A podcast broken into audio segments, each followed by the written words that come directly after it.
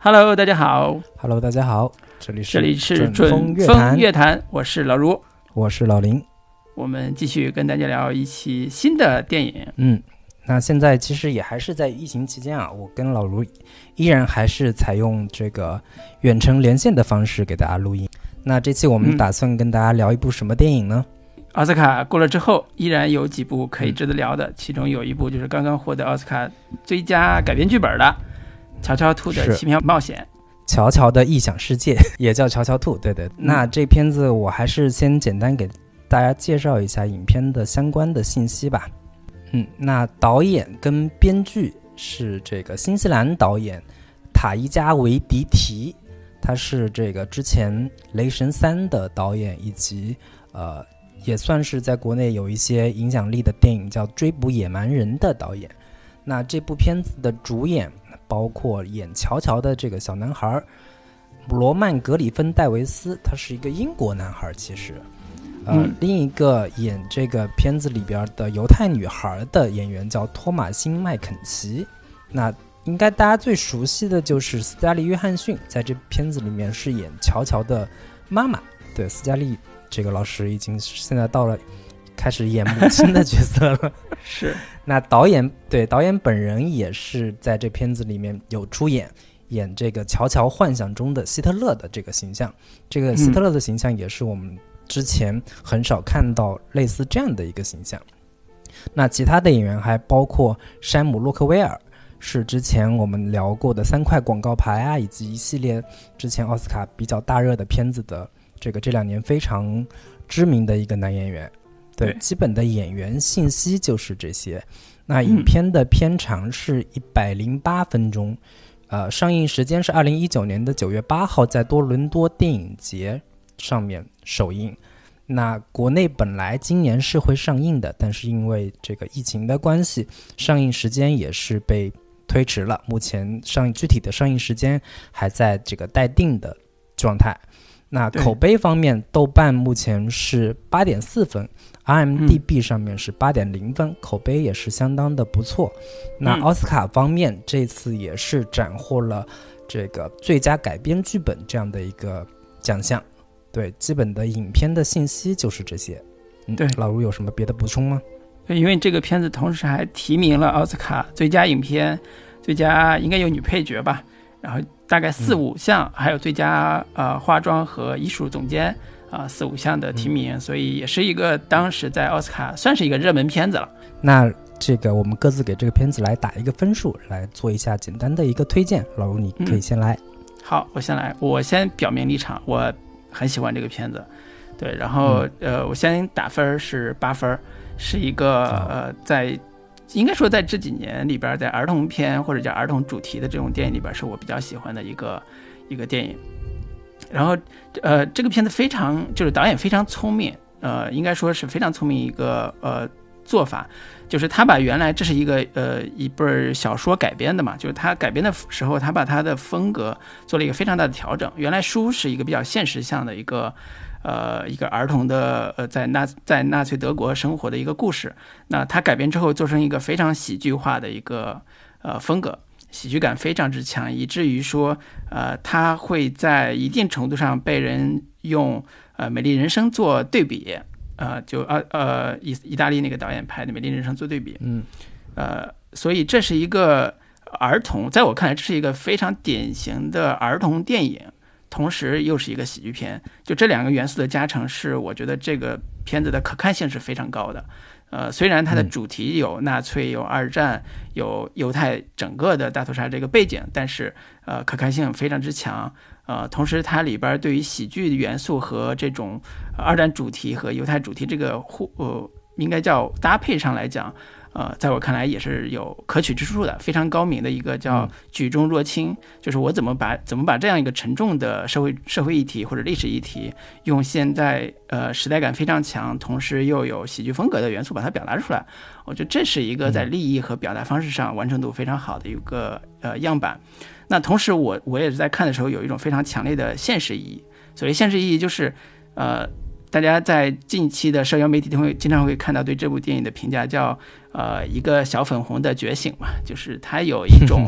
呃呃爱国低龄化的特点，就是这种特点其实对当下我们国内的一些社会现象对比来看的话，都有一些呃呃可以探讨或者是可以讨论的一些呃议题，比如说是。呃呃，凭什么？什么？凭什么？什么样的是爱国啊？凭什么你英国人、美国人，你的小孩从小爱国就是英雄主义？我德国小孩从小爱国就是纳粹呢？就是你你回过头来看这种这种话题的时候，会有非常啊可可深入探究的这种呃议题。呃，所以说这个片子本身它能够衍生的话题，我觉得不只是在呃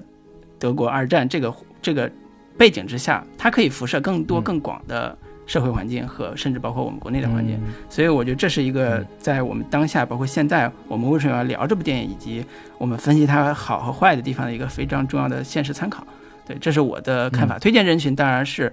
它是一个非常好看的、适合儿童看的电影，所以我第一推荐的还是说父母带孩子看，我觉得这是值得呃带孩子看的一个儿童电影。然后第二个是呃所谓的。有童心的，啊，喜欢这个博爱主题的这样一些观听众或者观众去看，我相信他，相信他一定不会让你失望的。那如果喜欢严肃历史和喜欢特别特别，呃，嗯，真实感强的这种历史电影的，我觉得可能会让你失望，但是不影响，你可以感受一下不一样的喜剧风格的二战片。对，这是我个人的推荐。那老林呢？那我给这个片子是打七点五分。嗯，呃，首先声明，其实我其实也挺喜欢这部片子的，但是呢，我觉得这个片子是一部比较典型的在美式白左视角下拍给当下年轻观众看的一部反战电影。嗯，它的儿童视角以及其中所传达的价值观都是非常政治正确的，甚至是站在一个极其呃西方，就是美国人非德国视角下拍给呃拍的一部儿童片子。里边的情感非常真挚，对于儿童心理的把握也特别的到位。然后，不管是成年人还是孩子，都能在其中获得乐趣。它并不一，并不是纯粹的一部纯儿童向的电影。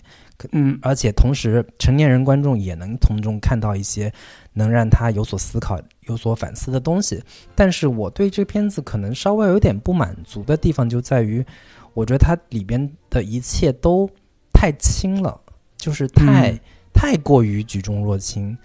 其中的包括希特勒的形象以及二战历史这些背景性的东西，看起来都有一些虚化，并不是那么的呃实实在在的呈现在这个影片当中。所以，对于想要从中获得一些呃历史感，或者说期待从这个片子里面有更多的历史反思的观众来说，会有那么一点。不满足，因为这其中所呈现的对于种族主义的一个，包括有对犹太人的这种反思也好，对于呃希特勒的那种反战的一些思考也好，在这个片子里面，其实会有那么一点不是那让人很能够呃抓到重点，或者说很能够从中获得一些呃特别深切的、特别有历史感的一些反思的这些点。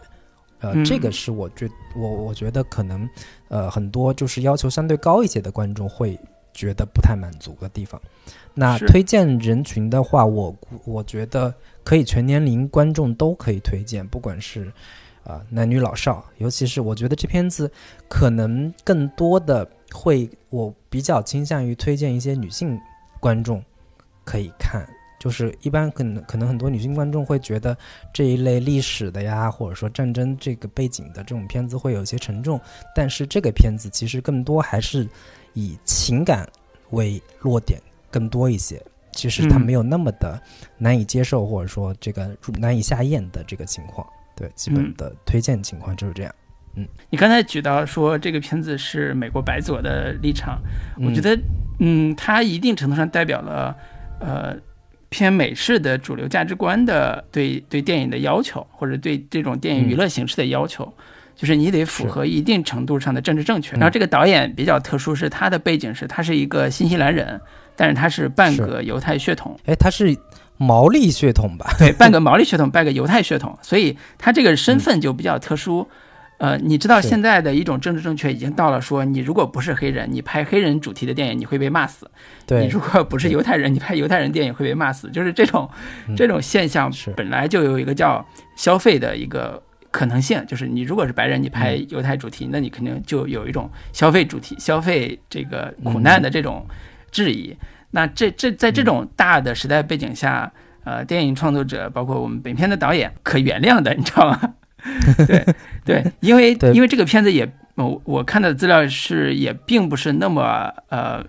就是容易产生或者叫它呃出产的过程也并不是那么轻松。应该是二零一二年的时候，这个导演联系了这个书的作者，呃，开始写这个剧本，已经写出来之后，呃，其实没有人来投嘛，就是没有人来投他的片子，然后他就把片呃他就把剧本放到了那个。呃，黑名单那个剧本网站上，呃，就是好莱坞那个黑名单剧本网站上，就是属于被遗弃的这种电影的这种剧本，然后在里边是被大家发现了，被那个福克斯探照灯这种独立独立制片公司发现之后，开始制作，一直到一八年、一九年才开始上映，所以也是经历过一些波折。我个人是觉得这是一个挺不容易的一个过程，而且虽然政治正确，但是还是应该这么正确的一个。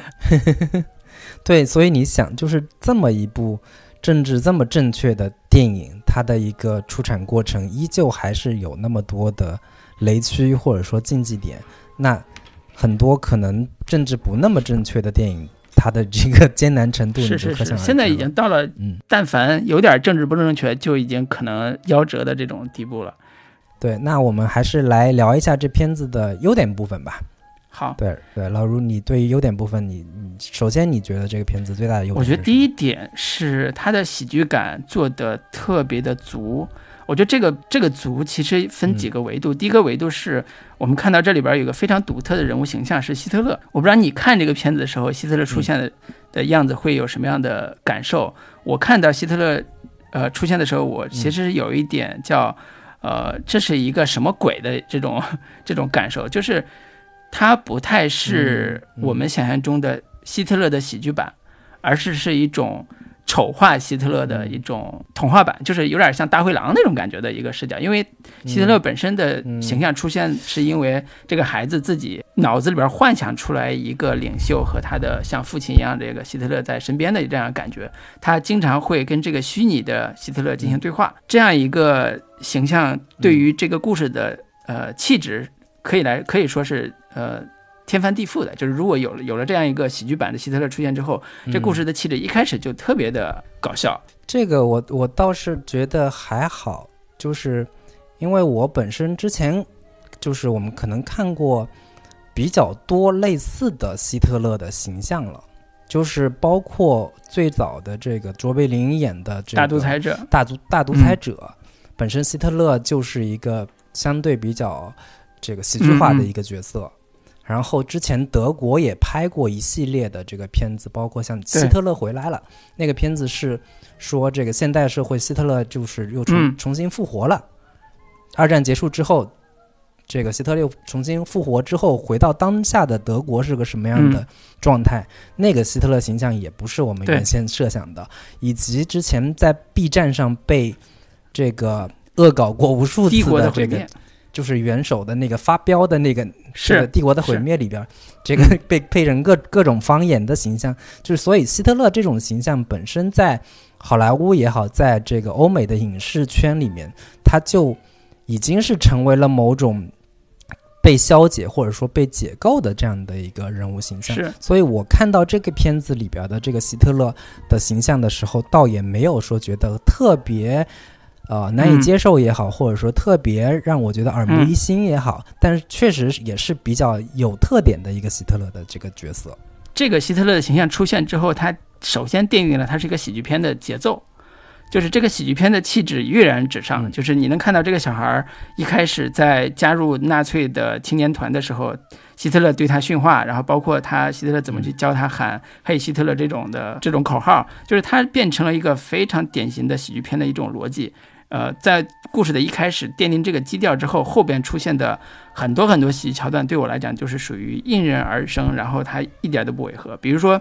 呃，故事的前半个小时其实是非常喜剧片的写法。呃，希特勒出现之后跟他有对话，然后他很快进入到一个叫童子军或者叫青年团的军营训练的这样一个场合。我们在里边那个军营训练的时候，能感受到非常强烈的喜剧元素，里边有扔飞刀、扔飞刀扎着自己腿啊，包括怎么扔手榴弹啊。你能看到里边有，甚至包括我们当年小时候看《三毛从军记》啊这种喜剧桥段的一些一些设计，就是它的主体的风格在前半小时是呃一下子就给你带入到一个特别强烈的喜剧氛围里边。你你甚至说一开始有点懵，说这不是一个二战反犹的主题的电影吗？为什么上来喜剧风格这么强？就是它给我带来的第一印象是，呃，他的喜剧风格是是标准的喜剧玩法。它不是说我叫喜剧元素，它就是一个喜剧片，在我看来上来，所以这这个是让我觉得一开始非常有意思的一个一个一个点。就是我我上来很快就发现说，这片子里面的人物形象也好，这片子里面大部分的人的动作形态也好，其实跟我们想象中的，就是这种二战题材的片子里面的德国人民的这个形象，其实是有一些比较大的差异的。我当时看的时候，我甚至怀疑说：“哎呀，我看的这里这里边的这些人是德国人吗？怎么看着都那么像是 美国人？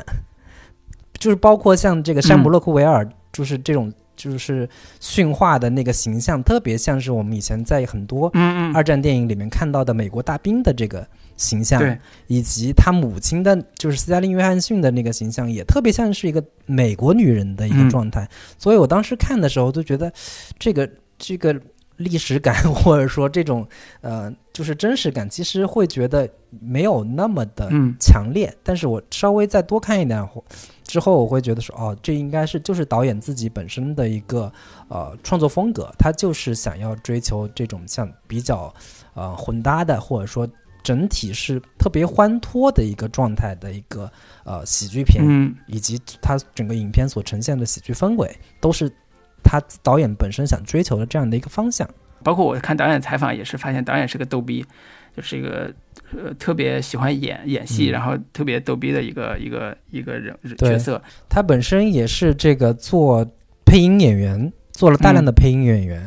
就是包括《Rick and Morty》里边第五第四季吧，最新的一季他也是配音演员，然后这个《复仇者联盟》等等的这些片子里面，他也是其中的配音演员。本身这个导演的这个声音表现力，以及他自身的这个表演的状态都是非常喜剧化的，以及特别像是就是那种从可能从 S N L 就是周六夜现场那种感觉的这个派系出来的导演的那个状态。对，然后我就发现说这个喜剧跟呃这个故事二战主题反犹主题这个深刻的内涵到底兼不兼容？我看到最后的时候，我发现它是兼容的。什么意思呢？呃，你看。呃，山姆·洛克威尔其实代表的是一个青年团的教官嘛，但是他的他的化妆是特别的 gay 的，他跟旁边那个小助手，男性助手，两人的暧昧关系也特别的明显。到最后有一场戏是，呃，美军打入了柏林城，然后他们一群人就德国民众、德国战士都要上上战场的时候，呃，山姆·洛克威尔和他的小助手就开始穿着华丽的衣服。然后开始在慢镜头的呃那种渲染下，开始在战场上奔跑。然后同时，他还有一个场景是，呃，他的好朋友就是那个男孩的好朋友叫 York，那个小胖子，他俩一起在战场上开始跑的时候。呃，那个女女教官拉着他说：“你们是我们的未来，你们要开始为国家做奉献了。所以你们要拿着枪，开始一人发枪，一人拿着手榴弹，说插在你的腰上，说你往前冲。然后就这种桥段其实是非常喜剧化的桥段，但是它又跟整个故事的大主题和大的调性是一脉相承的。我是看到他们一群小孩在战场上开始把自己当英雄来开始呃拼杀的时候，我觉得那个讽刺性是最强的。”它的喜剧感是最突出，而且效果是最好的。呃，我所以这个片子本身作为一个儿童主题或者是儿童视角的片子，呃，从一开始的这个调性到最后，呃，他们一起走向战场，跟他的小胖子那个好朋友一起走向战场的时候，我觉得这个一体化完成度是非常好的。可能很多观众觉得说，这个嗯，深度上来讲，批判性来讲，可能还没有。特别的高，比如说包括刚才提到的《三毛从军记》，可能还没有我们《三毛从军记》高呢，对吧？但是但是其实它有一种很好的娱乐性。你就看他上战场的时候，你也觉得这是一个像小孩子过家家的游戏，但是它里边是有隐喻的，就是生死就在这种游戏的框架里边去完成的。所以我觉得这里边的举重若轻，第一要素是这种喜剧感，这种主题上的和风格上的完全的喜剧化，这其实是非常难做的，说实话，而且很容易引起引起大家的误解或者是批判。呃，我觉得它的完成度还是非常好的。我觉得这个这片子的另一大优点啊，因为毕竟这片子是拿了最佳改编剧本，但是我没看过小说原著，但是我对于片中有几处非常精彩的一个呃设置以及剧本上的一个勾连，呃，我觉得这片子能拿这个最佳改编剧本其实是呃实至名归的，尽管有一些。技巧对对于剧本创作来说是一些相对比较常规的一些技巧，但是人家就是用的这么的巧妙，就是用的这么的贴切，让你看不出这种呃编排的痕迹啊。有几个非常关键性的道具或者说意象的一个设置，首先就是系鞋带这个这个呃意象在全片里面是贯穿始终的，从故事最开始的时候。这个开头，希特勒就对乔乔说：“你虽然是个小身板儿，但是你长得还挺帅的。但是你又不会系鞋带，就上来就把系鞋带这个事情从一开始就，呃，点出来了。以及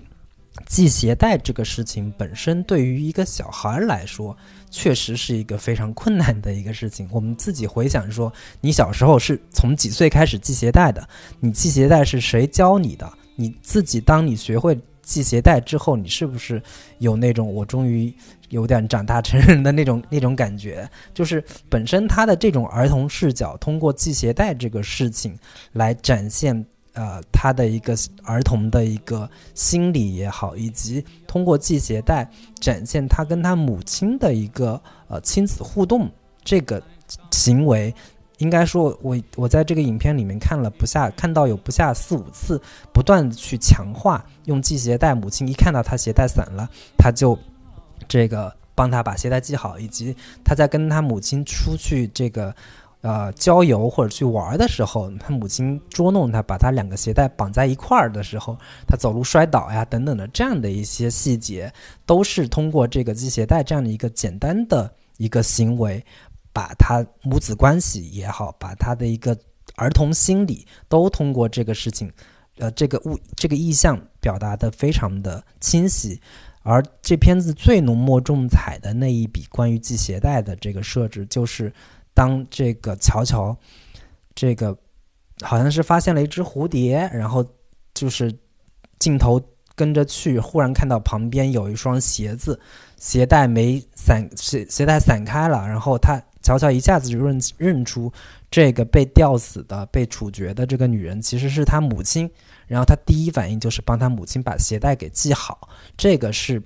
系鞋带这个设置最最呃浓墨重重彩，也是最华彩、最闪光的一个运用，也是情绪或者是情感最浓烈的那个那个时刻。对，这个是我看到的第一个这个这片子里面。他之所以能拿最佳改编剧本，他的这个鞋带的设置，我不知道小说原著里边是怎么设定的，但是这个片子里边其实是教科书一般的，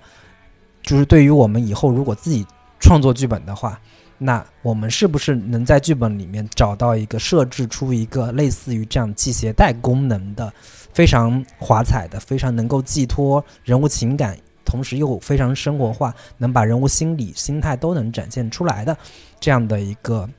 功能性的设置，那这个剧本的成功就已经成功了一半了。对，这个是我第一个看到的这个非常大的一个优点。我觉得你说的这个携带这个点，其实还有一个在视视觉语言上完成的一个意象，就是他母亲穿的一双皮鞋。我在看这个这个。电影的时候，其实有几处的镜头是我印象非常深的。你觉得那个动作系鞋带这个动作是印象很深，但是我对那个皮鞋印象更深。为什么呢？是因为，呃，小说呃电影在拍的时候，其实几处的视角都是以小孩的平行视线来去看，看周围的世界的。其中有有几个点，比如说第一处是呃小孩在那个游泳池在被呃叫。物疗，就是物体治疗，就是他他受伤了嘛。这时候他躺在一张一张椅子上，一张床上，他母亲的皮鞋其实就从台阶往下走到他的视线里边，跟他在跟他是平行线的。然后他看到那双皮鞋，然后这时候发现这是他妈妈。这是第一次出现皮鞋和他的视线平行。第二处是你刚才提到的，他们在河边，他妈妈帮他系完鞋带之后，他摔倒了。他妈妈逗他嘛，他们又开始走在走在了一个河堤上，他妈妈走在河堤的上面，他走在河堤的下面，所以他的视线是和那个河堤上面的他妈妈那双鞋是平行的，所以视角在那个镜头上是他和那双鞋是并置的。你看到这双鞋，你也看到了，那是知道那是他妈妈，然后那个小孩在对鞋以上鞋上面那个人，也就是他妈妈的对话，然后最后再回到那个他妈妈被处死的时候，他也是镜头是他的。呃，头部和那双皮鞋是平行的，就这几处的平行对应关系是，呃，对于我，我为什么说它特别像儿童电影？就是在我们的电影叙事技巧上完成度非常高，但是在视觉语言上，它的并置关系给我们带来的印象也非常之深。它没有任何让你误会或者误解的呃空间，你完全能够呃顺着它的镜头语言，完全能理解所有的情感的节点和关系。这个是它的完成度非常好的地方。对，这个也是说，我们说这个片子是儿童视角，儿童视角并不单单只是说从儿童的眼眼睛看出去，同时也是儿童本身的一个他自己，当他还是个孩子的时候，他的身高也就那么高，所以他从他的眼睛看出去的世界，可能很多时候就是，并不是那么的能够，就是他经常他的母亲的鞋子能跟他。处于一个平行的一个状态，其实就是整个摄摄影机也好，整个的呃视角出发点也好，都是更加的贴近呃儿童的身高的一个状态来呈现这个影片的一个叙事跟表达的。那另一个我想说的就是这个片子另一个非常关键性的道具就是一个小匕首，就是纳粹的一个小匕首。本身这个小匕首是他当他加入到这个青年团之后，这个这个青年团发给他的一个代表纳粹标志的那个小匕首，本身是带有非常强的一个进攻性也好，本身也带着很强烈的那种杀戮的这样的一个意象。但是很快他的那个匕首，当他发现家里有那个犹太女孩的时候，他试图用那个小匕首跟他搏斗的时候，很快就那个小匕首就被女孩抢走了。那个犹太女孩给抢走了，对，以及后面当有人来检查他家是不是有窝藏什么犹太人的时候，那个小匕首又成了一个非常关键的道具。那个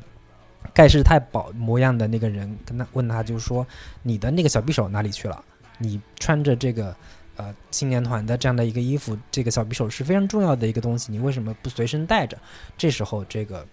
女孩又拿出了那个小匕首，就是他影片里边所有的道具，它的一个利用力以及它的一个叙事的一个效率来说，影片的当中几乎所有的道具的一个使用的一个功能性也好，使用的效率也好，在这个片子里面是非常高的。这个也是我看他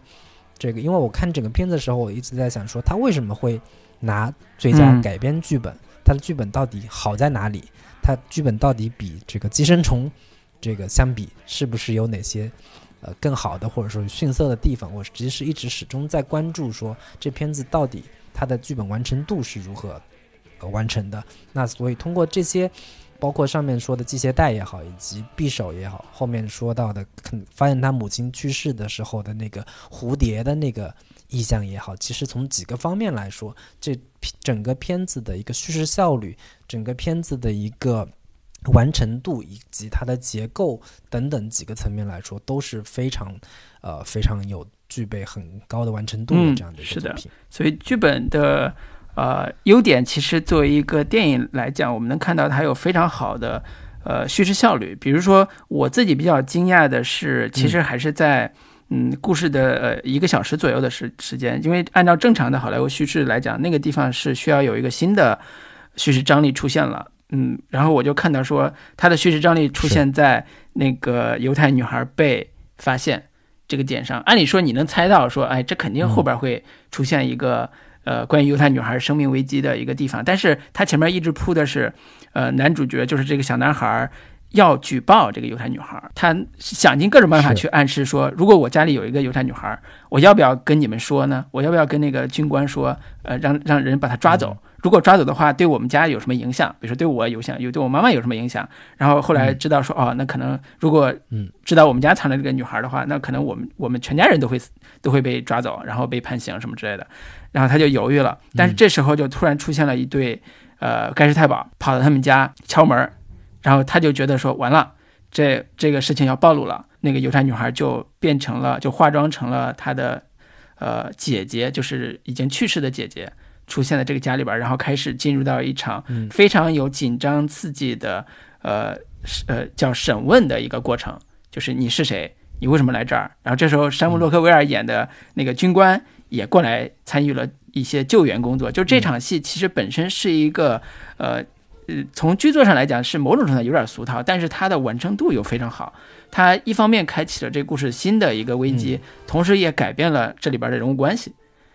所以这场戏。之后的故事也因为这个人物关系的变化，有了一个新的一个情境，所以这这种呃非常成熟的好莱坞叙事里边，你看它的每一个节点的设计，包括它的反转的设计，其实是用的非常的成熟。当他预埋一个危机的时候，他在那个一个小时的这个时间点上就开始把危机开始呃放到最大，开始用这个危机。当然，看的他他的危机跟我想象中危机稍微不太一样，我觉得可能还会有更加。残忍的危机，但是我我我是觉得那个危机可能更加残忍，但是他处理的是，呃，喜剧感更强，然后，呃，更加温情的一个一个危机解除办法。比如说里边有个特别好玩的段子是，开始太保来了，他那个那个犹太女孩站出来说我是我是他的姐姐，然后开始互相打招呼的时候，就是一群人挨个害希特勒打招呼，就这个桥段是一个非常搞笑的一个 一个喜剧常用桥段，它又符合某种程度上合理性，又把它做成喜剧化处理。啊，所以这这这种呃结构上的处理办法，也是这个片子我们看起来看的时候行云流水，然后也不拖沓，也不也不觉得繁琐的一个很重要的一个一个处理方式。嗯，那关于剧本层面的优点，老卢还有什么别的要补充的吗？我觉得这里边我们经常看一个好剧本，评价它 细节用得好，道具用得好。结构处理的不错的时候，其实我们有时候回过它最原始的部分，还要看它的人物处理是不是足够的有有张力也好，或者人物处理的足够的有戏剧性，呃，以或者叫人物处理的是一个非常好的一个人物关系。呃，我们看，其实我们刚才没有提到说这里边的呃很重要的情感关系，就是这个女孩和她的妈妈之间的情感关系。我觉得这个情感关系其实对我来讲，她她的精彩程度是超过她跟犹太女孩这段人物关系的。呃，为什么呢？是虽然呃那个约翰逊这个我们的女明星演在这个里边的角色，呃，其实没有特别好的突破。就像你说的，特特别像特别像一个美国人，然后在一个德国环境里边当妈妈，就是这个违和感其实挺强的。对，特别像是个 一个德奸，对他 潜伏到。德国的一个美国女美国女人的一个状态，违和感还挺强的。但是我对母子的关系里边有几段戏是我感受特别好的。第一段戏是娇娇，她质问她妈妈，在餐桌上质问她妈妈说：“你到底是不是德国人？”因为她妈妈说：“我们很快就德国就解放了，我们那个那个真正来解放我们的盟友们，比如说美国人或者那个呃英国人或者俄国人就要来到德国了。”然后那个小粉红娇娇就是拍桌子开始。怒吼了，说你到底是不是德国人？你爱不爱我们的国家？一个儿，一个小粉红对他妈妈怒吼，他妈妈开始以一种母爱的方式去自，你就这段戏很难写，你怎么能够让这段小男孩从小粉红这个状态回到一个儿子状态？其实非常难写。这时候他妈妈就抹了一下那个锅底的灰，或者叫壁炉的灰，把自己模拟成他的爸爸，然后拍桌子骂小男孩：不许你跟妈妈这样说话。然后。以爸爸的口吻对小男孩开始发号施令，然后这里边就出现了一个呃性别转换，一个女性的妇女要假装成她的丈夫，然后对她儿子进行发号施令，同时用以又以她的母亲的身份，呃来开始呃跟她儿子进行一个新的呃道歉也好，对话也好，最后达成了一个和解。这场戏其实。呃，作为表演上来讲，我觉得没有什么特别可圈可点的，因为娜塔莉这个就刚才说她违和感比较强，但是我觉得戏写的非常好，就这段戏写的非常非常好，让我觉得这是一个嗯，是在现实困境里边，就是你从现实逻辑里边去想，如果你在网络上遇到一个小粉红，你跟他怎么聊？你聊不动的，你没法聊的。但是你放在这个戏里边，嗯你看那段戏，你觉得他处理的非常的得体，而且情感也非常好。所以等到他们一块儿骑自行车啊，包括在海边儿、在河边儿去聊天啊，呃，以至于呃他妈妈被那个杀害的节点出现的时候，这段情母女母子情感戏的重要节点，呃，非常连贯，而且非常统一。就这这个是我觉得呃超过了表演部分的剧作上的好的地方。嗯对，老卢刚才说的那个地那个那个几个点，其实我也我也是想在表演的这个层面上来说，其实这一段算是斯嘉丽·约翰逊表演的一个嗯。高光时刻。因为我我们之前看这个寡姐的这个表演，大部分都是相对比较那个没有那么的嗯。外放，对，就是像之之前我们聊过的那个婚姻生活里边，她的一个表演其实也是相对比较内敛一些，虽然也是一样比较松弛，但是没有像这个片子里面，就是这一段甚至都可以拿出来剪，他拿 奥斯卡最佳，女配的这个、这个对这样的一个一个截截取的一嗯。个片段的、这一段，确实是他在这个片子里面的一个表演的一个高光时刻。那另外的话，我觉得其实这个小男孩的表演也是让人挺眼前一亮的，毕竟就是跟跟孩子表演的话，大人总是会比较吃亏，尤其是这种长得又很可爱、眼神里面很有故事的这样的一个小男孩的一个状态。其实这个片子里面呈现了几段都非常有意思，尤其是当他跟那个他那个小胖子小朋友在那儿。呃，聊天儿的时候，两人互动的那种状态，其实都是非常有意思的。就是两个人在那种帐篷里面，这个乔乔说：“我拿着这把匕首杀杀几个犹太人，然后在他身在希特勒身边当他的侍卫，成为他最好的朋友。”那个小胖子说：“ 我以为我最好的你最好的朋友是我。”然后就两个人就这种就是特别小孩子的这种对话的那个状态，其实是这可你可以说这个导演对于儿童心理或者说儿童的一个状态的一个呈现跟抓取，其实是对儿童演员的一个调教也好，是非常嗯得心应手的。包括他之前上一部片子《追捕野蛮人》里边呈现一个熊孩子的一个整个的一个过程，这些细节点的把握也都是非常嗯到位的。对，然后另外一个点，其实我想跟老师聊一下，就是你觉得这个片子里面希特勒的这个形象，或者说他的一个表演，是会让你觉得特别意外惊喜，或者说特别的有意思、好玩的一个情节？我觉得希特勒这个角色在这个电影里边基本上不存在什么现实参照系、现实参照意义，就是他是。跟不管是跟卓别林的大独裁者的希特勒，还是跟我们看到的很多刺杀希特勒这种的电影的相关相比，它都不是一个现实意义的希特勒的这种角色出现的。呃，嗯。所以他的讽刺的指向其实嗯。只是借用了希特勒的标准的视觉形象，比如说那个小胡子啊、头发啊，然后他的说话的语气，嗯完全是借用这一套的样板。嗯它最大最大的功能其实是满足小男孩内心、乔乔内心的所谓的小粉红的这个视觉上的一个形象，嗯就是什么样是嗯谁是小粉红，乔乔为什么是小粉红？那他的 soul 就是他的德国灵魂到底是什么样的？这个呃虚构的希特勒就是扮演这样一个戏份出现的，所以它最好，它最大的意义在于就是呈现了所谓的小男孩乔乔内心中的小粉红的这一套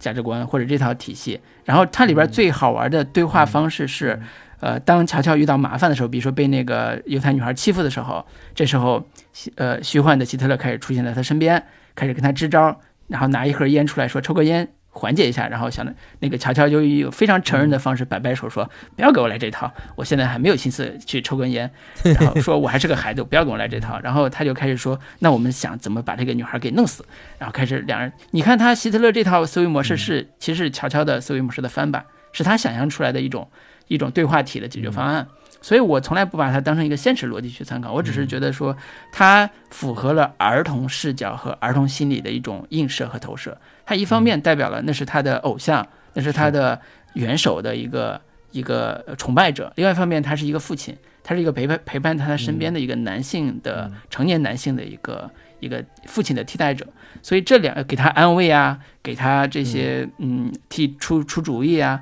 甚至甚至告诉他说你应该怎么办这种、这种，其实他的身份更像呃这样一个设定，所以我我我会觉得说，呃他的表演本身是呃呃我一开始看是很跳脱的。就是它是一个无厘头式的表演，在我看来，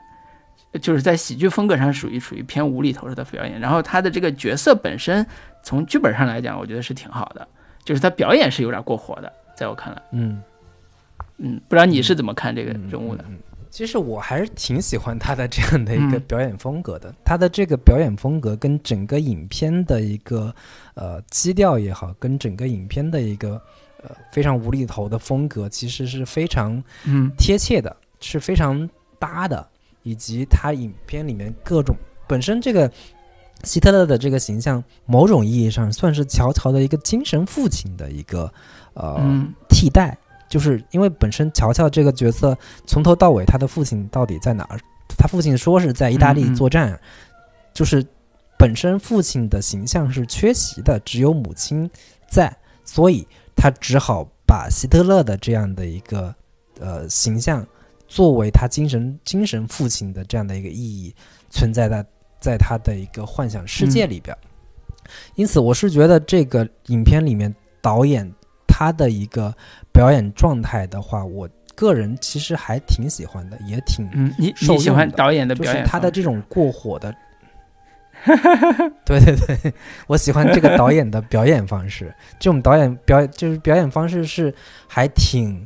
呃周六周六夜现场式的这种夸张的喜剧风格，以及他的这种肢体语言、肢体状态也都是非常漫画感的。我个人还挺受用的这样的一个这样一套。所以他作为我是觉得他作为儿童电影来讲是完全 OK 的。就是你你想一个你带一个孩子十岁左右的孩子去看这个片子。他可能分不清楚这个希特勒到底是什么什么意思，但是他觉得这是个坏人，然后他还有一些非常好搞笑的一些元素，那这这可能就对他来讲就够了，他可能需要用更长的时间去理解这里边的更深层次的内涵跟历史意义，以及大量的就是乔乔所设幻想的，只有他的意识里面才能存在的这样的一个意象，比如说。那个希特勒跟他说：“我晚上 去吃饭了，你自己饿着肚子，我要去吃独角兽。”然后他下一场景里面就真的是希特勒拿着刀叉在吃独角兽的这样的一些场景，其实都是特别儿童视角的，对于儿童心理的一个把握。是，对，嗯嗯，对。那优点部分，老卢你还有什么？呃，我补充一点是，里边有出现了几首流行乐，这个是让我挺挺挺挺意外的，就是呃。最最最意外的是开场那个那个流行乐，就是让我有点懵，你知道吗？就是开场这个是披头士的披头士的《I Want to Hold Your Hand》，这德语版。这歌是听着很熟，但是如果你一开始不知道原始的出处的话，会觉得有点懵。说为什么一个披头士的歌出现在一个二战电影里边，而且还是一个流行非常欢乐的流行乐？然后它跟整个气氛组合在一起的时候，会出现一种。非常欢乐，就有点像看韦斯安德森的《月升王国》的感觉，他是特别特别的快乐，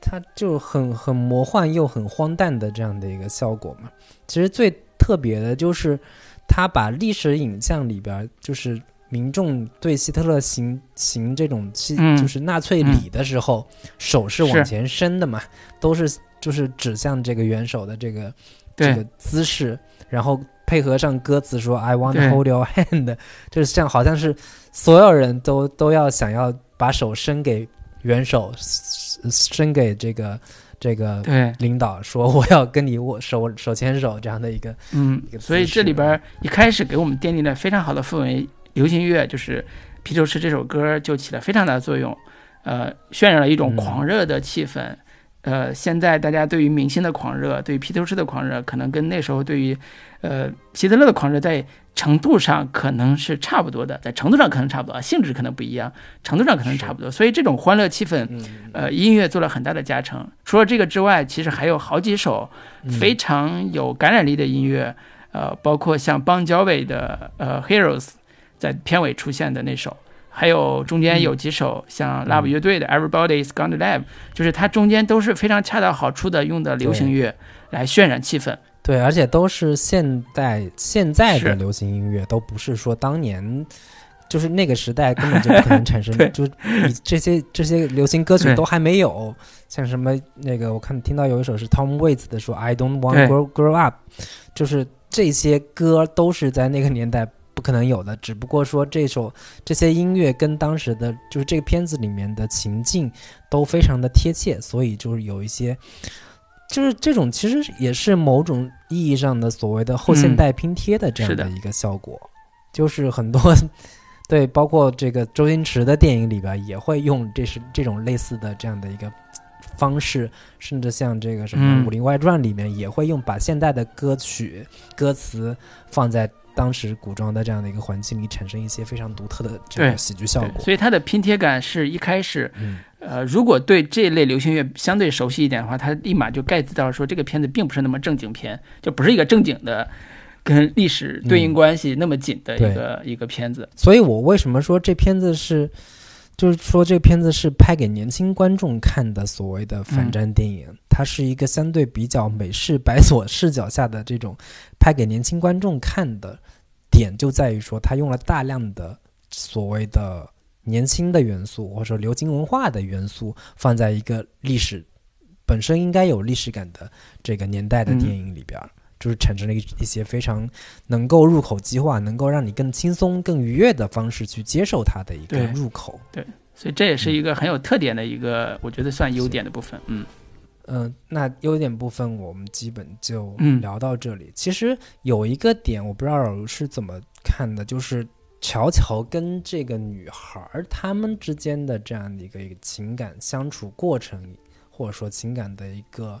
变化的一个状态。你觉得这两个人之间的一个情感的呃演进过程也好，情感的一个推进过程也好，你你你会有有你让你觉得感动的地方？嗯，所以我们就直接跨到缺点部分聊这个嘛。是 是，嗯，我们刚才也聊了，说里边的情感部分，其实这故事这个故事最核心的情感，其实就是讲，呃，这个犹太女孩叫艾莎，呃，和乔乔这个男孩之间发生的这一段嗯在隐蔽的呃小屋发生的这一段情感故事，其实这是这个故事里边最重要的一一条情感线。但是嗯可能对我来讲，呃，这种情感本身它是相对比较俗套的。我可以想象出来说，呃，嗯艾莎这个犹太小女孩和小粉红就是一个纳粹小小纳粹这样一个人物，在这个环境里边会产生什么样的冲突，啊、以及他们的情感关系会有怎么样的变化。呃，我我觉得他做的好的地方，先说做的好的地方，做的好的地方其实是他整个的人物关系变化的叙事线是完整的，也就是说，他从一开始的冲突，小女孩知道说这个男孩就是一个小纳粹，所以对他非常不客气，各种扇耳光，各种教训他，嗯，这个是做的非常的足的一个，然后小男孩吓得吓得要死，说我该怎么办？然后后边的危机出现之后，他一步一步开始想，我我要不就呃做一个立功表现，就是做一套呃反映纳粹人的这个画册，呃，就描绘出他的各种丑恶之处，然后开始举报也好，还是开始犹太人。也好，对犹太人的。这，所以这一套的呃戏剧逻辑是非常的清晰而且准确的，把他们的这种关系一层一层推到了一个一个好的呃嗯。最后的反转的节点上。但是我对中间有一个呃处理是稍微有点儿呃不太满意，就是呃他拿着刀扎了小扎那个艾莎之后，他俩有一段儿在阳台上的对话，在夜晚的阳台上对话。那时候他的乔乔的妈妈已经他知道已经去世了，已经被杀了，嗯然后他们要完成一个新的和解。就这段嗯前后有一个点是，呃，艾莎告诉乔乔说，你其实就是一个呃呃想呃，他大概意思是这样的，就是你其实就是一个小男孩，不过是羡慕呃别人穿着制服去参加俱乐部这样一个行动而已。你所谓的小粉红，其实其实是一个懦弱的小男孩的一个、呃寻求自我保护的一个一个一个行为。对我我我觉得这这个点其实我是不太认同的。嗯呃，我觉得他这种理解可能跟他妈妈的对他的认识可能还、还不太一样。就他们他妈妈还是认得比较清楚的，就这是喝了狼奶的，这这得好好教育一下。对这个小男孩的这个小女孩艾莎对他的原谅，我觉得在一定程度上，呃，削弱了这个电影的主题。我觉得可能是呃，嗯，导演不想把这一段处理那么沉重，因为它会影响到最后结尾的部分部分，他俩一块儿出去冒险，在门口互动啊、跳舞这一段的戏的轻松感。但是我觉得他一定程度程度上给小粉红做了一些辩解。这个其实我倒是我倒是跟老师有不同的看法，就是我认同这个犹太女孩的观点，就是乔乔就是一个小屁孩儿，就是她这个形象其实从头到尾都是一个特别纯良的，特别没有这种杀戮心也好，或者说没有这个呃伤害性的一个。小孩儿，所以这也是我觉得这个片子可能就是作为说你说是一个小粉红的一个觉醒史来说，其实它没有那么强的说服力。就是从头到尾来说，我都不觉得这个小屁孩是个小粉红。就是这一点上来说，我倒是觉得这个艾尔莎说的是对的。就是从一开始，他连只兔子都不敢杀。你想想，作为一个我们。身边熟悉的从共和国时代过来的那一批人，或者说毛时代过来的那批产儿，他们是不可能这么批次都很，嗯，对对，他们是不可能这么单纯善良的，就是，嗯，这也是这个片子我觉得比较大的一个问题，就是说，他其实这个乔乔，就是如何将他的一个精神父亲。将他的这个所谓想象中的希特勒的这个形象从他的脑子里面，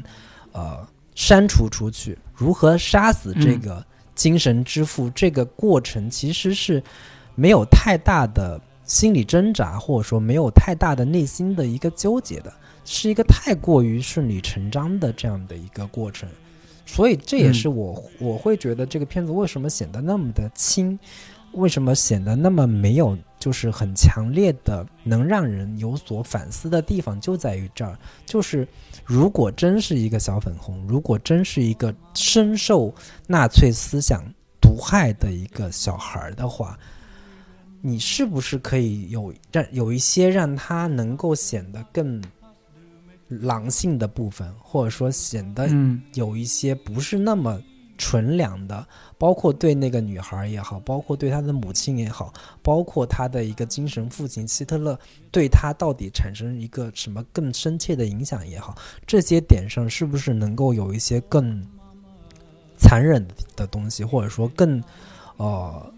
这个。血性像一个小纳粹的，对对对，更像一个小纳粹的这样的一个状态，就是真的他是深受纳粹之毒，这个毒这个毒是留在他血液里边，很难清除的。如果能做到这样的一个程度的话，我觉得可能这个片子，嗯，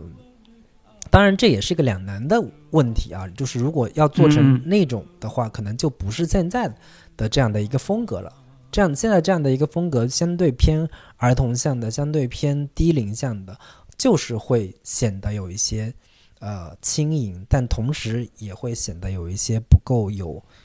这个力度。就是这个其实是一个比较尴尬的一个状态。但是我其实是更多的能期待说，他能往那个方向去更多的去尝试，会不会有更好的一个效果？所以这里边的原谅，就像我刚才说，艾莎说：“乔乔，你不是一个纳粹，你只是一个爱穿搞笑制服、想成为俱乐部一员的一个十岁小男孩。”我我看到这儿，我觉得可能一个简单理解就是，它是一个个人化的原谅。所谓个人化原谅，就是我艾莎作为个人原谅你乔乔这样一个男孩作为个人的这样一个过程。它它不不代表任何的历史意义，就是不代表犹太人对于。德国这一代人的原谅，或者或者德国肯定是上升不到这样的一个高度上去的，就是因为你本身这个小男孩乔乔，你对艾尔莎也没做什么这个对不起他的事情，或者说 你男朋友也不是因为他这个小男孩死的，他这个他母亲的死也不是因为这个乔乔的错误或者是怎么样导致的，嗯。所以他对于乔乔本身没有任何的恨意，没有任何的一个仇仇视的这样的一个状态，他只是一个嗯。纯洁的小男孩，误入了嗯。误入了歧途而已，仅此而已。对，或者换一句话说，我们从大家喜欢看的文艺片，或者是比较有深度的情感片的角度来看，乔乔和艾莎这对儿算是姐弟恋吧，这样一个，或者是姐姐和弟弟关系，不一定是姐弟恋啊，姐姐和弟弟关系这个角度来看，原小说里边我也没看原小说，但是呃看了大概的一个呃介绍的一个文本，就是它里边有一个主题叫笼中之爱，就是嗯。关在笼里边的爱的一个主题。中间电影里边嗯。其实写到几块儿，一块儿就是呃，乔乔在呃那个艾莎在洗澡的时候，乔乔在旁边儿，然后中间他妈妈告诉他说，你如果爱一个人，你心中会出现蝴蝶什么的那种。嗯，最后乔乔那个肚子里边也出现了蝴蝶的感觉，所以这里边就有一个叫呃一个男孩对对另外一个女孩之间产生情感情愫的这样一个呃，你可以叫性启蒙或者叫懵懂的这样一个过程，呃，包括。呃，艾莎这个女孩对这个男孩也会产生一一种喜爱之情，因为她替代了她逝去的男朋友的一种一部分功能，给他写情诗啊，包括怎么去安抚他的情绪啊。所以这里边有有这样一个很很嗯人性化的情感关系出现。但是我们看这个片子的时候，会发现这种人性化的情感其实是相对呃抽离的，或者相对嗯抽象的，它嗯撇开了很多很多呃呃本性的元素。性启蒙的部分，本性的元素，所以这这种也带来了一种结果，就是它是一个特别纯净的片子，所以纯净就是、呃只适合儿童看，就儿童完全无影响，你看的时候无影响。但是对于有一定追求一定人性深度跟情感深度的观众看的时候，会觉得太浅薄了，太嗯。单、太单调了，在一定程度上，嗯。它它达不到像我们甚至包括我们看到呃《美丽人生》的里边儿，中间会出现他父亲和母亲怎么去求爱的，怎么去表达爱情的。呃，甚至非常露骨的一些台词，嗯。在你你那个片子，你带孩子看，可能觉得，哎呀，孩子可能不太适合看这个，对 这个，因为主。要这个《美丽人生》的主要的视角是落在这个父亲的身上嘛，嗯。其实嗯更多的是从他父亲的视角去呈现这整个故事。那这个嗯，乔乔其实他全他全篇从头到尾的视角主要都是从乔乔的这个儿童眼睛去出发的，因此他这个片子会显得低龄。也是很顺理成章的，因为他就是从这个小孩的这个眼睛去看世界的嘛。嗯嗯，但是它带来的一个结果是，这里边的情感主题，呃，最后归拢起来，它会是一种爱战胜一切的主题。这个爱战胜一切，其实呃分两个维度，一个维度是他跟他妈妈之间的关系，啊、嗯我觉得这部分关系处理的还是不错的。第二部分嗯是他跟艾莎之间的关系，也是一个呃如何拯救小粉红，通过爱来感化他、拯救他的一个一个过程。呃，这嗯两个维度最后达到的统一标准，就是一个，呃，现在用一点政治不正确的话说，就是一个女性去拯救男性的一个一个过程。你看他，嗯，这种性别分离和呃角色感，最后完成的就是这样一个呃母亲用用一定的呃牺牲去拯救这样一个孩子，然后这个女孩儿犹太女孩儿用一定的牺牲去拯救这样一个男男孩儿。嗯，最后达到的一个目的就是让他觉醒。呃，我觉得这个深度上或者这个表现上，从爱情片的结构上来讲是可以理解的。最后他俩在屋前跳了一段儿纪念他母亲也好，或者表达他自由的向往也好，这样一段舞蹈，一个爱情感出现了。啊、他俩开始向呃追到了一种自由的生活的状态。呃，但是作为一个呃讲成长的主题的电影来讲，我觉得可能会有一点问题。为什么呢？嗯我自己特别喜欢看呃这一类电影，是因为它都有一个非常好的成长主题。呃，我我举个例子，是我把它对比成像《死亡诗社》，对比成像呃，甚至像《春牛放牛班的春天》呃这一类的这一类的故事，就是它它是一个典型的教育意义的成长主题。呃嗯，乔乔这个电电影，所以从这个意义上说，它的完成度可能没有我想象中那么好。它完成了一部分，但是它完成度可能没有那么好。其实就是主要的问题，就是还是我刚才所说的，就是乔乔乔乔这个男孩，你毕竟是从他的视角出发的，那你自然是要把他的一个成长线给说的比较的清晰跟明确，但是又没有说他到底是如何从一个小粉红，从一个小纳粹的这个状态变成一个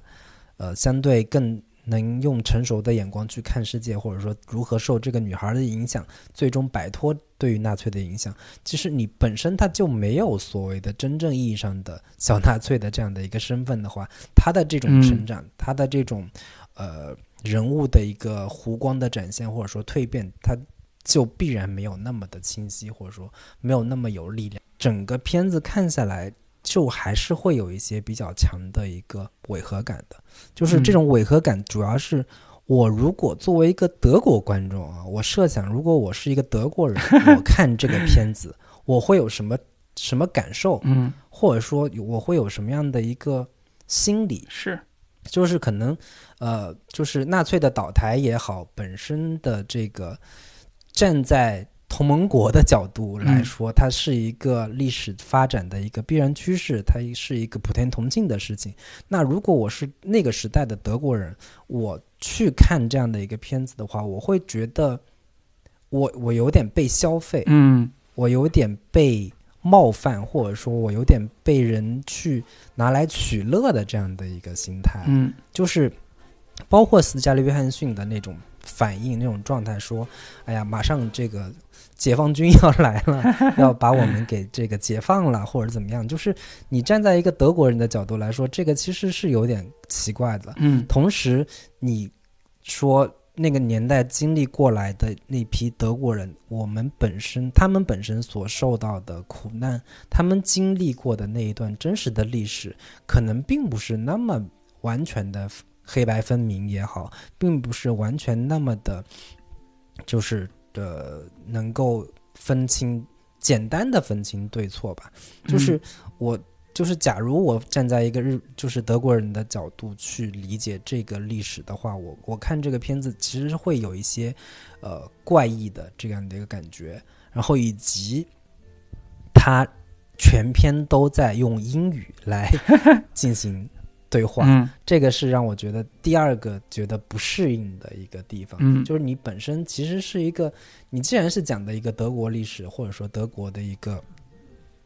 作为背景地的一个状态，那你全篇都用英语讲的话，我会觉得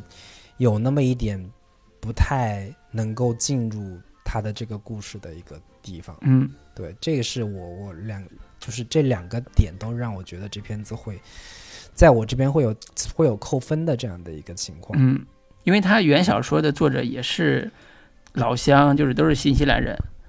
然后你新西兰人写的德国的故事，然后由新西兰导演拍出来，所以他提供的观众对象或者是他的消费群体也是非德意非德意的这种 观众，所以你的这种经德思维放在这个电影里边，的确会，如果德国人看，的确会。有不舒服的地方，缺点部分还有吗？你要还要聊吗？反正基本上缺点部分就是这些吧。因为我觉得接着这个话题可以聊聊，如果德国人拍儿童视角的二战反战电影，那他会拍成什么样？以及同样的在二战题材的这种儿童视角这一方面，还有哪些国家是说的是自己的故事，哪些国家说的别人的故事，说的好不好？讲的怎么样？我觉得这也是一个挺有意思的一个视角，可以这趁着这次我们聊乔乔，可以简单拓展一下，聊一聊。对我先举一个例子吧，就是特别明显的一个，一九七九年施伦多夫拍过一个片子《铁皮鼓》，当年获了奥斯卡最佳外语片啊。然后这个原著呢也是非常有名的，君特格拉斯的诺贝尔文学奖的获得者的一个《铁皮鼓》的同名作品改编的。那这是一部在当时七九年、八零年历史作为电影的反思电影反或者叫反战电影里边，呃，非常有代表性且非常有影响力的一部，呃，德国以德国视角、德国本土导演，呃，以德国的著名作家为蓝本的作品为蓝本拍摄的一部电影，同样是儿童视角，因为它里边是讲了一个小男孩从小就是生活在德国小德国的小男孩，他家里边一个家族的命运和。德国二战的命运相勾织在一起，然后他因为看到了一些呃家族的，就是他妈妈的这种不伦之恋之后，开始发了一个赌咒，叫我再也不长大，所以就变成了一个只有八岁吧这样一个身体，敲着一个铁皮鼓，呃，行当于世的这样一个小男孩的形象。其实他有非常强的社会预言性和政治预言性。然后你看完这个片子之后，你不会觉得说这是一个儿童儿童电影，这是一个非常残酷、非常呃复杂的。呃，有历史隐喻和历史语言性的一部呃二战反思电影。对，如果 有观众觉得说儿童视角的一定是儿童电影嘛，这个片子其中提了一个非常好的反面的例子，就是儿童视角的不一定都是儿童电影，而且有可能是大人也看不了，就觉得太残酷了。对，但是可能就就不是那么好看嘛，就是因为这个片子，这个铁皮鼓很早之前，我我我学电影史。的时候就在看到说德国电影这这片子也是经典之一，但是我从头到尾都没看完过，我只记得这个开头，这个小男孩生下来之后，决定在几岁之后，我决定再也不长大，我就只只记得这么一个设定，然后从此之后再也没有看完这种施隆多夫啊什么这个非常难看大师实在是有点就是望非常难看的一部一部呃奥斯卡文艺片，同时还获了戛纳的金棕榈。对，就是当时的戛纳金棕榈和奥斯卡最佳外语片的作品。嗯，然后如果这部片子很难看的话，我可以再举另外一个，就是田壮壮导演在九三年拍的《蓝风筝》，其实也是一个在儿童视角下反映当时文革时期的时代背景的一部呃艺术电影。嗯，对，但是这个片是禁片了。我们就不多聊，大家有空可以去看一下，也是一个政治政治题材的片子。所以你看，举重若轻，就是我我的意思就是举重若轻，其实没有那么容易，挺难的，有一定程度上还是不太好操作。对对对，其实就是有一个话题还挺，我觉得还可以聊一下，就是为什么那么多导演那么喜欢用儿童视角去拍呃历史题材。包括战争题材吧，之前我们刚才也聊过，说国内的这个《三毛从军记》也算是当年一部非常有代表性的儿童视角的这个反战电影，还包括我小时候好像是在电影频道看到过的几个小孩儿怎么着在这个长城上我看过。抗战的那个挖地雷嘛，对，叫本初子午线还是什么之类的，就这个这种名字的片子，也是我印象。特别深刻，好像冯好像是冯小宁拍的，就是为什么这些导演那么喜欢用儿童视角去展现战争的残酷啊，或者说展现这种成人世界的这种肮脏，对勾心斗角等等这样的一些片子。就是我们看这个系列，刚才除了刚才说说的之外，还有像呃呃英国跟美国合拍的穿条纹睡衣的男孩，包括像呃。其实我把《红樱桃》中国那个叶大鹰拍的《红樱桃》也算在这个系列之之内了。我觉得，呃，作为艺术创作者的导演或者是编剧来讲，都有一种先天性的思维，叫儿童的世界和战争世界是两个巨大的反差。这是第一种思维，是纯洁的、纯真的儿童和和残酷的、惨烈的战争之间是呃完全不平不不平衡的，所以用一种脆弱的美。来展示残酷的战争，这是一种戏剧式的艺术化的表现，这是第一个维度。第二维度其实是，呃，儿童其实是很容易被鼓动、被煽动，甚至少年啊，儿童到少年这个阶段是很容易被煽动的，有强烈的英雄主义梦想和和呃，甚至献身精神的这样一个群体。所以我们看到很多的片子里边都有一种。呃，英雄主义的，包括我们刚才讲冯小宁那个片子，就是典型的英雄主义的一种伤感的表达啊。然后这这这两种元素汇合在一起的时候，其实都有一种叫呃本国的战争伤痕降落在儿童身上产生的呃伤感英雄主义的这样一种思维。我们我们刚才还可能还漏掉了最有名的是《伊文的童年》，就是塔尔科夫斯基的这样一个呃这样一个电影，就是。我们总我们总能看到说，当儿童和战争画在一起的时候，总能引起大家的共鸣、同情、博眼球。甚至到甚至到现在为止，我们看呃伊拉克的新闻，看呃呃西亚的很多国家的有些战争的新闻，都是先以儿童的惨状、儿童的在炮灰下的战状况来博取大家的某一种的情感。的这种方式，所以这这是一种普遍的情感心理的一种把把握吧。但是，拍出来的效果高下之分，呃，聪明和不聪明的拍法其实是有目共睹的。呃，我觉得这这是我自己理解。是老林，你你你你还有什么嗯你觉得有意思的点吗？对，其实就是从成人观众的角度来说啊，就是这种片子儿以儿童视角拍出来的话，就是从成人视角来说，但凡你如果有孩子，或者说你自己经历过童年的状态的话，你看到电影当中呈现的这种儿童视角的呈现，你会在想说，呃，就这种反战的力量是非常巨大的，就是成年人看的时候会觉得说。我以后千万不能让我的孩子以后会沦落，就是堕入到这样的一个状态下去。就是现在的和平环境如就是是如此的珍贵，这样的一个心态。那如果给孩子看的话，就是更多的其实还是在会在想说你你我就是我们现在过着如此幸福的生活，当年战争状态下，孩就是小孩的一个生活状态，竟然竟然是那样的一个一个情境的话，其实从两个方面来说，这种儿童视角的反战的力量都是非常巨大的。这个我觉得也是，就是反战电影为什么会选择儿童题材，儿童题材的反战电影会有那么多的一个非常重要的一个原因吧。但是同时举个反例，就是行，儿童电影不一定就是都是反战的，或者叫涉及到战争不一定都是反战的。比如说《小兵张嘎》，我小时候看的时候，我小时候看的时候就还挺 嗯点燃我的英雄梦想的，就是我一定要等着鬼子来了，嗯我好好跟他战一战，这种这种英雄梦。是对，是，但所以这个东西就是如果放在现代现在的视角啊，我我们小时候看这种片子都会觉得哇，好好嗯。刺激啊，我也想要去参参加嗯。革命等等的。但是放在现在的视角，都还是会存在一些问题的，就是就是就是更为普世价值一点的这个价值观来说，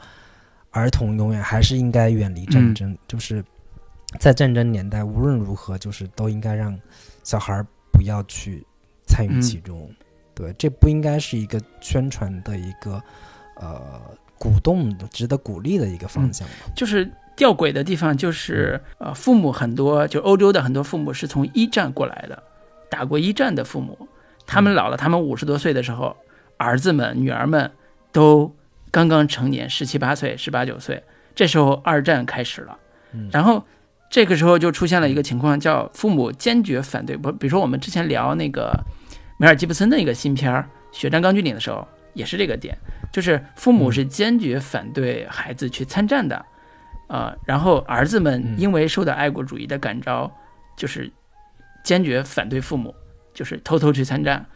各种想办法去参战，因为在他们看来，国家需要他们的时候，他们就应该站出来。这个是爱国主义的一个特别典型的一个特征，但是父母那边因为经历过一战，所以他们的伤痕还没有褪去的时候，就会觉得说战争是残酷的，战争是残忍的，我们不应该把年轻人送上战场什么之类的。但是谁也无法阻挡战争的来临，就是这种呃历史的吊诡，是我经常看的类似的片子的时候，我我都觉得说它嗯呃是非常对我来讲，可能是要比儿纯单纯儿童视角的这种呃宣反战可能更更有现实意义的。所以为什么我对这个电影强就是你说的现在就你嗯。你说的这就是又是两是两个问题就是一个是儿童视角，一个是年轻人参战的这样的一个问题。那你再再你再退一步再讲说，二战之后，如就是当时的美国在面临越战的时候，年轻人就会是另一个嗯状态了。就是当这一代年轻人知经历过战争之后，知道战争的残酷跟可怕之后，掀起的反越战呀等等的这样的一个浪潮的时候，就是永远都是会有一个此消彼长的一个过程嘛。是，所以我我嗯我我想说的就是，为什么《乔乔》这部电影，我现在看我会觉得特别喜欢，就是它跟当下的社会的某一种思潮是紧密关联的。就像你说的，当战争的观念发生在一定的时代背景发生变化的时候，大家对战争的态度可能就不一样了。呃，同样的，小粉红这种思维也是，你你你不能说，呃，我们现在呃国内有爱国是错的，但是当爱国的这种行为或者是爱国这种意识出现一种偏差的时候，你你不警惕的话，它可能出现更大的后果。对，所以这这个也是说，呃，电影它能反映时代，以及它反映是哪个时代和哪个层次的时代，反战在这样一个大主题下，可能也有不同的进化的过程，呃，一点零版本、二点零版本、三点零版本，对吧？这这个是我觉得很有意思的一个事儿，只不过是在我们国内的这个语境下，它是断代的，它是断层的。你你可能反战这个主题是看的这个层次是非常的单薄的，所以我们只能通过看看国外的电影来补一补这个反战的这个不同的层次。是是，我记得这个话题我们之前也聊过，就是关于国产电影、国产电影。里边的战争片这样的一个问题，我记得我们之前聊这个《血战钢锯岭》也好，聊这个《决战中途岛》也好，就是国产的战争片的反战思潮，其实是还没有完成一点零的阶段的，就是真正意义上去对战争进行反思，或者说去呃更多的没有完全站在说这个正义战争邪恶啊，或者说这个。啊，我方如何挫败敌敌方的这种阴谋等等，这样的一个这个敌我分敌我的这样的一个状态，其实我们到现在为止，其实也都没有完全真正意义上去清算这样的一个战争的一个创伤或者伤害，更多还是这个如何扬我国威，我英雄铁骑如何踏平对方等等这样的一些思角，就是思路跟视角去拍摄战争。电影尽管这两年已经有有一些好转，或者说有一些这样的一个就是苗头，包括像什么《集结号》啊等等的这样的一些片子，会有一些反战或者说反思的这样的一个这个心理跟心态在了，但是远远还没有真正意义上说是呃从价值观意义或者说从国家角度去。就反思战争的一个残酷性也好，或者说从人性的意义上去来批判战争这样的一个不义的行为等等这样的东西，其实在国内国产电影里边始终都还是没有完全普及开来的。我就再举最后一个例子是《三毛从军记》，因为我咱们这次聊这个节目的时候，重新想了一下《三毛从军记》里边的一些情节，我发现它里边很多情节在现在来看还是挺有超前意识的，比如说。有一个情节，不知道你记不记，就是三毛在呃打仗的时候，好像是逃逃到一个地方，结果在那儿遇到了一个姑娘，他就开始产生了一个幻想，叫我要跟这个姑娘开始做一些呃不可告人的事情、不可描述的事情，然后生几个孩子，我当地主，她是她是地主婆，然后我们就开始过安稳的日子。但是呢，爱国主义宣传又让她呃像岳武穆一样成为一个英雄。就是在这个过程中，他开始呃，就是天人交战，开对开始思考，说 我该怎么办？对，这这个其实现在看来觉得，嗯，非常有典型的代表意义。就是他一方面披露了一个国民性，就是其实大部分的战争的从业者或者叫战战争的军人，很多都是很多都是农民，他有非常典型的农民的这种所谓的地主地主家的这个思维，就是我我我我等我战胜了，等我。呃，打仗成功了，那我就娶个小老婆当地主，然后娶两个小老婆当两当当一个大地主。打比方啊，就是他有一个这样一个呃梦想，同时呢，他的呃英雄梦是来自于呃忠君爱国，就是岳武穆这样一个一个历史形象，或者是这样一个偶像崇拜。嗯，他还是停留在。呃，封建君主时代的这样一个，或者叫古代的这样一个人设里边，但是它是一个国民党时期的或者国民政府时期的这样一个故事，所以这所以这种预言式的或者这种形象出现的时候，呃，我就觉得，哎呀，这这个讽刺性从情节到人物到呃到主人公，就是主人公也是这样一个三毛也是这样一个想法的话，他的整个完成度应该说是非常的到位的。相比较而言，我们后来再看的。像举起手来这种的，虽然我当年看我也觉得挺开心的，但是你现在回过头来讲，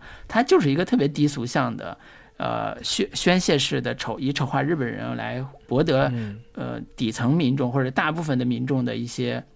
呃好感的这样一个这样一个这样一个片子，其实其实在一定程度上是呃嗯渔民的一种表达方式。是 是是。对，就是《三毛从军记》，我们现在重新再看的话，都会觉得它在某些意义上都还挺超前的。就是它是一九九二年的片子，甚至它在里边，我能看到一些，就是在周星驰无厘头这种概念还没有兴起之前，在这个片子里面就已经有还挺多挺强烈的无厘头的电影的一些色彩了，甚至对于。拍战争、拍战争场面的话，它本身的一个呃批判性、讽刺感，以及它的一个狂欢的一个属性，嗯都是这个片子特别觉得黑色黑色幽默的一个很高级的一个地方。我印象很深刻的就是三毛对着一个师长还是八路军，就是国军的一个军官说：“我是小角色，你也是小角色。就是类似这样的一个。一就是这种很很强的一个讽刺性的这个色彩的话，在当时看来，就是在现在看来，依然还是觉得还非常高级的一些幽默的一个设置。说明我们底子还是可以的，只不过是后来没有没有继承发扬，是吧？行，反正就很多人说这看三毛从军记能够看到《阿甘正传》的影子，这有点跑的有点远，反正？嗯是是是是是。嗯行，那最后我觉得可以稍微聊两句，就是导演的之前比较著名、知知知名的一个前作叫《追捕野蛮人》，我不知道老吴看了没有？没没看过，大概知道那个故事。没看是吧？嗯那个那个也是一个相对比较偏儿童视角的，就是本身这个导演对于拍儿童像偏儿童视角像的电影，其实是还挺得心应手的。嗯，那这一部片子应该就是他在国内为大众所熟知的一个非常呃相对比较早的一部片子吧，应嗯该是二零一16年的一四年还是一六年的一六年的一个片子嘛。嗯。对就讲的一个发生在新西兰的一个故事，就是一个小孩儿，他母亲去世了，然后他这个被寄养到一个亲戚家，但是他就觉得在那儿过得不幸福、不开心，于是想要离家出走，来到嗯大山里面去生活。这时候他就遇到了一个男人，那个男人是被认为是说他杀了他的妻子，但其实并并不是那么回事儿嘛。然后跟这个男人度过了一段，就是在丛林里面两个人像是人猿泰山一般的相依，就是相依为命，然后学习野野外求生知识呀，然后在一个这个小屋小窝里面，然后两个人就是彼此相濡以沫的这样的一个一个整个的一个过程。然后当他最终这个男孩还是被带回了这个他的亲戚的家里，就是整个小镇都已经开始发动所有人，警察就是开始搜搜搜山，这个去寻找他的这个下落，然后都怀疑说他这个被被这个杀人犯的这个男人被劫持了等等的这样的整个的一个故事，其实非常有意思。当时我看的时候，我觉得印象特别深刻的有几个点还挺这个还挺让我触动的，就是呃。它里边有一个情节非常有非常好玩，就是不也不是好玩吧，就是挺让我印象深刻的，就是他的呃母亲的去世的离开。当时在这个片子里面是有一个非常猝不及防的一个设置，这种猝及猝不及防的一个效果，就相当于是我看那个呃《阳光普照》的时候里边的这个大儿子忽然跳楼自杀的那个震惊性的体验。就是我发现很多电影做的好的地方，就是，呃，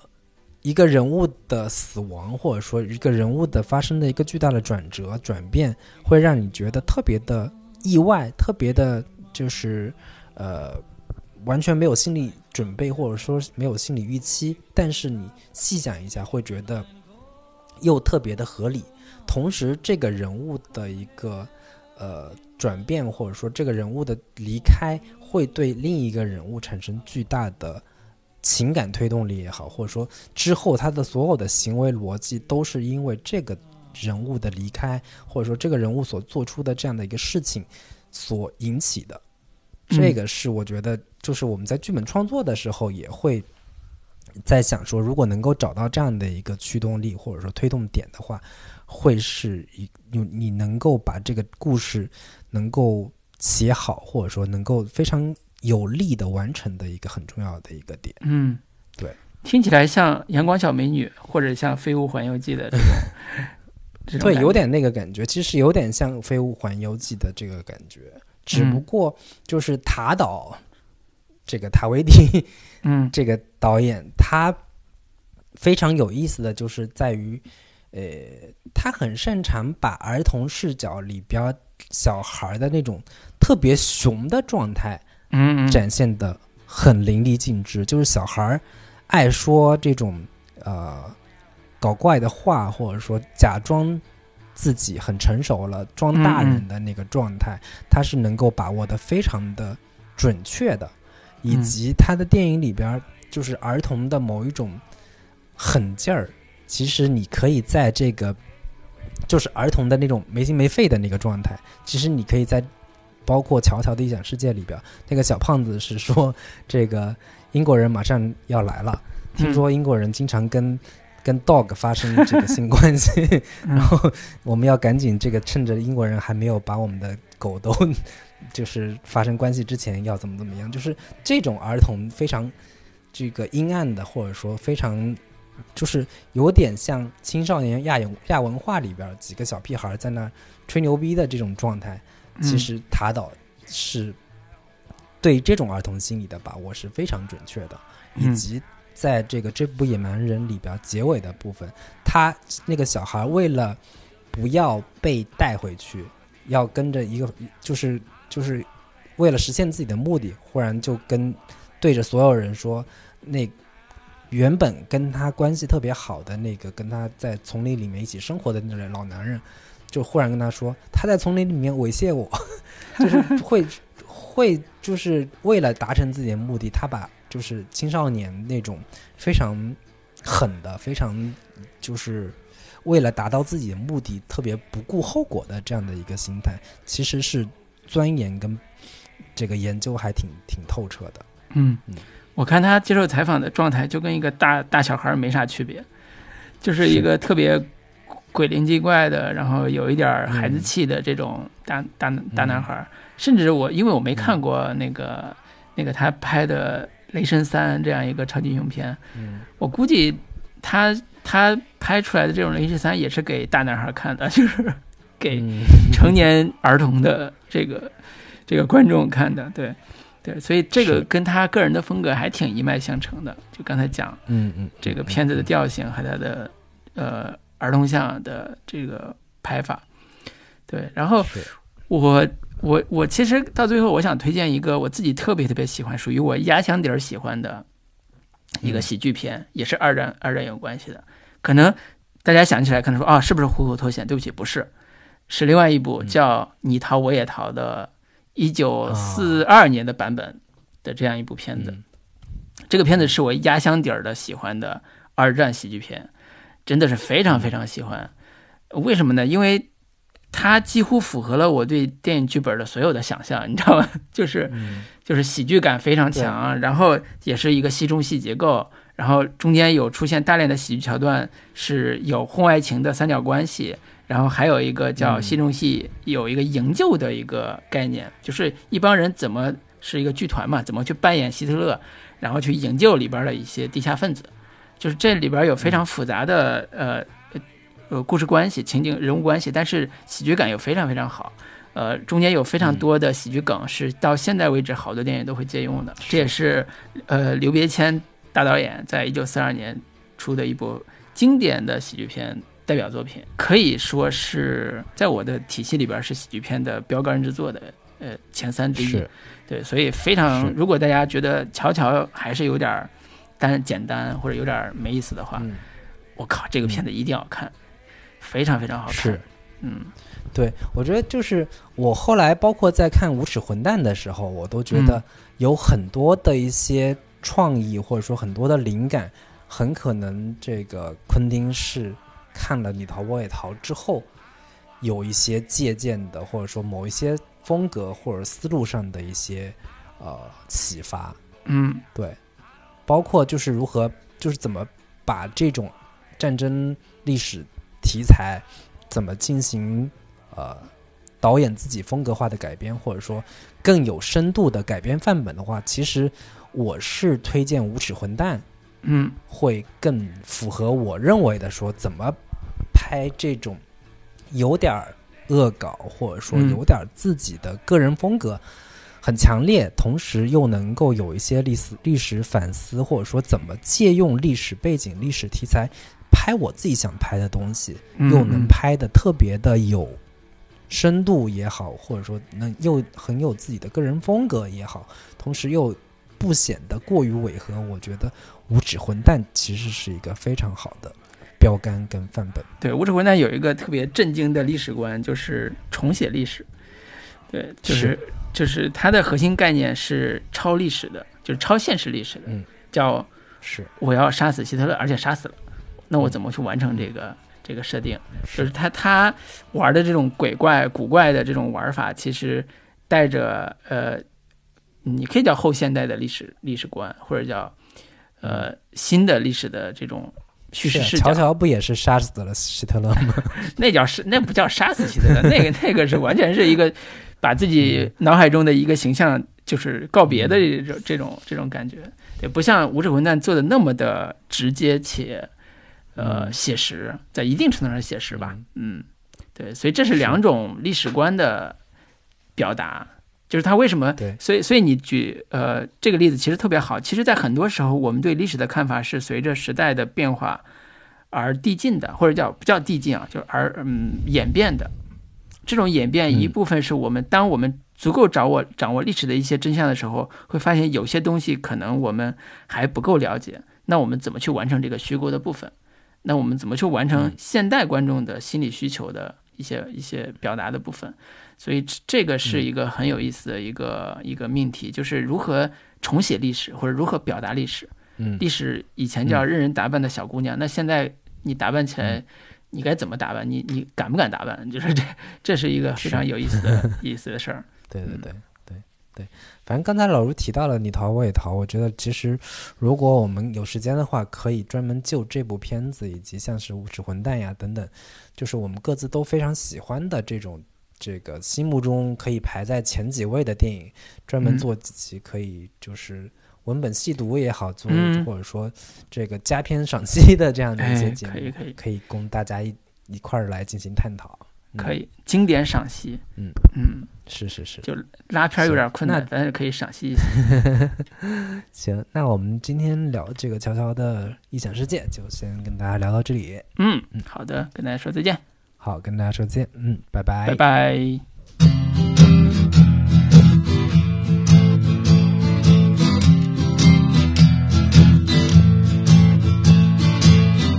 Everybody's gotta live. And everybody's gonna die. Everybody's gotta live.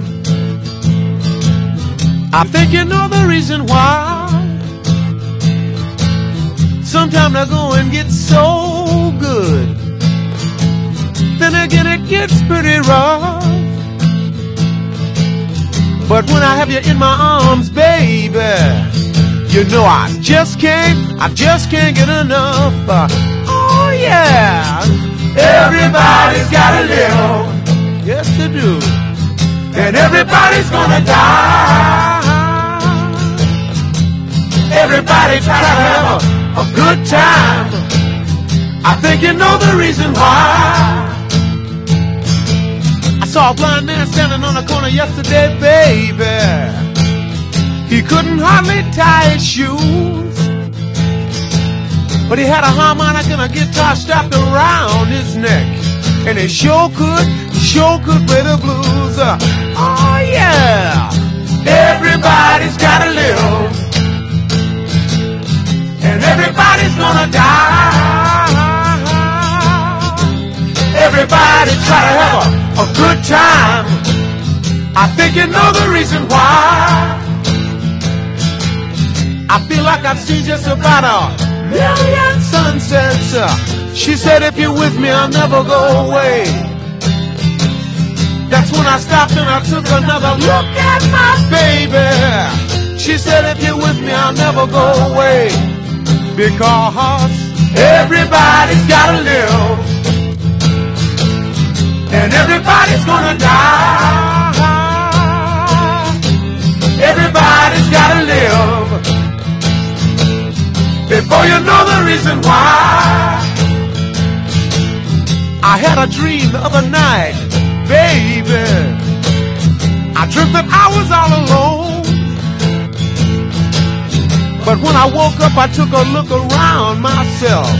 And I was surrounded by 50 million strong. Oh, yeah. Everybody's gotta live.